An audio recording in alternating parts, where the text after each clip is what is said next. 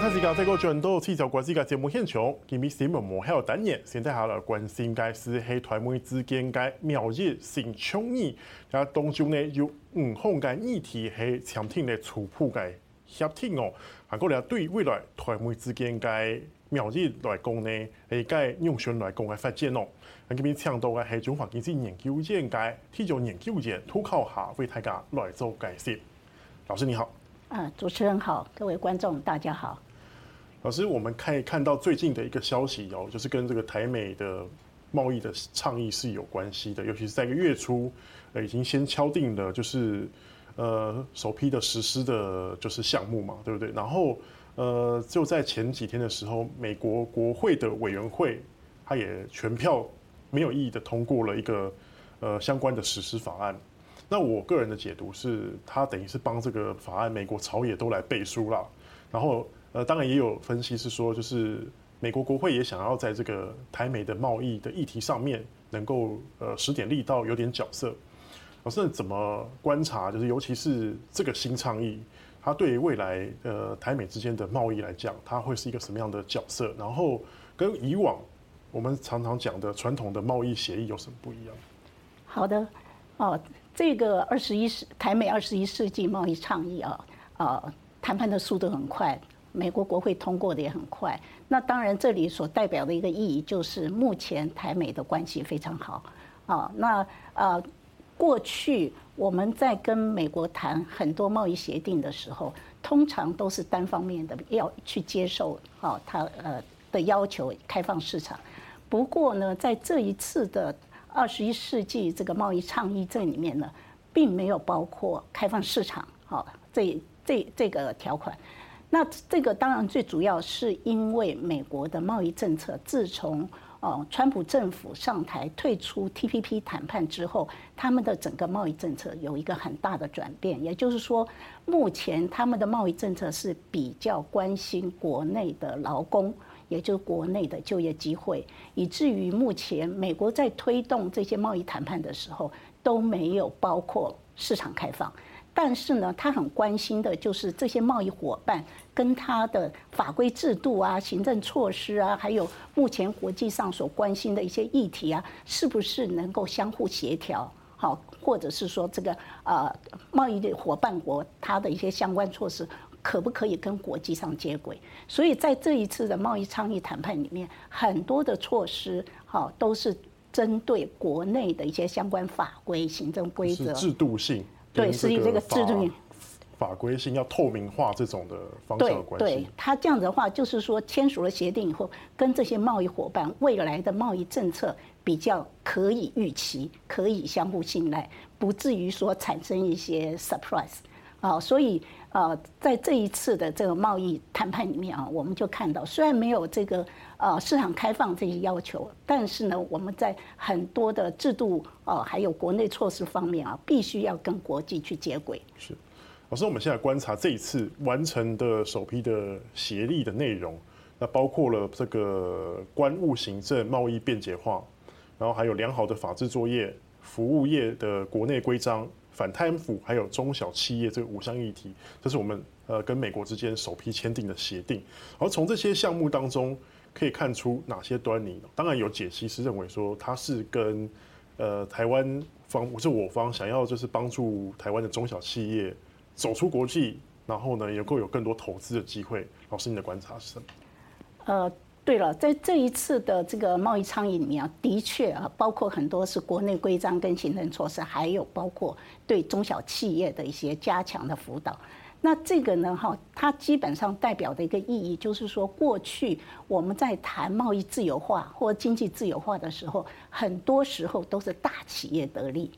那对于中小企业来讲呢，他们可能在资金上面比较受限，他们在技术啊、人才方面都比较受限，所以呢，可能对于中小企业反而是会形成一个呃冲击的一个效果。那但是在这个目前国际上，包括 CPTPP 啊，或者是 IPEF，他们的这个谈判里面的，也几乎都会谈到说，怎么样协助中小企业进入到这个国际贸易跟国际投资的这个领域。好，所以它的目的最主要就是说，仍然是说啊，希望这个自由化的政策实施之后呢，对中小企业也是有利的。那至于说怎么样去协助中小企业啊，从这个贸易自由化里面去呃受益呢？最主要就是他们可能会呃加强中小企业之间的合作啊，呃相互的协调，甚至啊可能会去开一些研讨会啊，去诶。呃，示范一些成功的中小企业怎么进入到国际市场，怎么样去开发这个呃，这个这个呃，更进一步的对中小企业有利的这些商机，把这些经验传授给这个中小企业，也就是这样子的话，进一步可以协助中小企业发展。是，那这样的话，我以这个关务便捷化或是贸易便捷化这来讲，哎，这好像就对于这个。中小企业他们就可以少掉了很多的这方面的成本嘛，吼。对对，那就是说这些问题现在谈成这五个五个就是议题来讲，是不是就是双方来对双方来讲都是比较没有争议性的问题，或是说哎大家的共识都很高的问题？对，好，就就好像我刚才提到的这个中小企业。美国它也是一样啊，它这个贸易自由化之后，我们都看到他们的这个啊大型企业啊，都通常都是获益最大的哈，这这些这个现象。那同样的那个，他们也希望说，在贸易自由化的过程里面，同样的也使他们的中小企业啊受益哦，所以这样的话可以消除一些那个贫富悬殊很大的这个问题。那台湾的中小企业可能规模上是更小。好，所以说要加强这个中小企业啊呃的一些发展，或者说贸易便捷化的措施，来减少这个呃中小企业经营这个国际贸易或国际投资的这些成本。好，这些因素，还有譬如说，这样说国内的呃服务业的一些相关的规章要公开透明啊啊，要有一些合理的啊一些相关的规范。这些呢，对于中小企业要去申请进入到对方市场的时候，都是相对来讲，它的行政成本可以降低，好，所以这样子的话就可以在这个呃贸易自由化里面，双方的哦企业都可以得利。好，像，这样就比较好，这样我这样我就有一个比较好奇的点，就是说，呃，因为其实呃官方都一直在强调，这是四十年来台湾与美国之间最具规模、最全面的这个贸易的谈判，那。可是，就我现在所知道，现在台湾跟美国之间，我们有几个不同的谈判平台，像 EPPD 就是经济繁荣伙伴对话，哦，像是 TTIC 就是科技贸易投资合作架构，还有人家常常讲的 TIFA 就是贸易与投资的那个框架。对，老师，这个跟以往的这些框架来比较的话，到底有什么不一样？以往难道是对于这种中小企业比较不利吗？或者说，现在这种的谈法又跟以前的方向又不太一样？呃，最主要这一次谈判里面啊，它包含了十二项议题，除了刚才我们提到的这个贸易便捷化啊，呃，协助中小企业啊，这五项是首批协定啊已经谈成之外，另外接下来还有七项，那七项呢包括农业啊、标准啊、哈，还有劳工啊、环境啊，甚至这个呃呃非那个非市场。啊，经济的那些呃政策措施都会包括在里面，所以这个整个的呃台美二十一世纪的贸易倡议来讲，它的结构是非常完整的。哦，不像是刚才主持人提到的，有些可能是针对这科技啊产业，有的是针对了这个所谓的 T 法是在贸易跟投资的架构，只是一个架构协定啊，或者更进一步，我们看以前。啊，台美的谈判的呃历史，啊，通常都是美国要求我们要开放市场，我们好像只能够单方面的接受，就是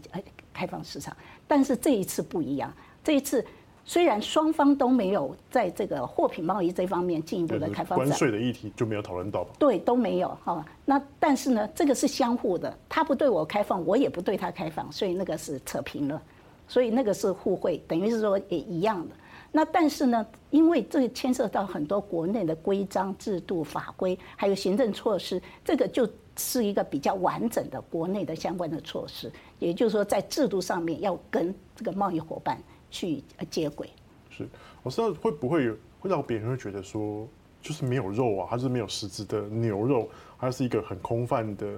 就几个议题这样子而已。会不会这样？会不会有这样的问问题存在？呃，其实呃，如果我们去看啊、呃，目前在国际上的一些贸易谈判，除了美国的谈判，它都没有包括市场开放以外，其他他们所涵盖的领域是非常广泛的。为什么呢？因为现在的国际贸易跟投资非常发达，大家所关心的议题，除了市场开放以外，还有真的是怎么样跟国内的相关措施去对接。所以它是一个符合趋势的。对，而且而且像我们讲说，现在因为科技这么发达。像数位贸易非常发达，哈，这个尤其在 COVID-19 之后，我们也发现很多的消费行为都已经跟这个数位贸易哈密切的结合在一起了。所以很多的经济活动，哈，很多的投资活动，还有服务业，都产生了一个新的一个面貌。在这些新的面貌之下呢，很多的新的议题是大家更关心的。但是那些新的议题在传统的贸易协定里面都没有 touch 到，好，所以说这个现在的这个贸易倡议的这么多的议题呢，其实是符合啊现在的整个经贸发展还有科技发展的一个趋势。那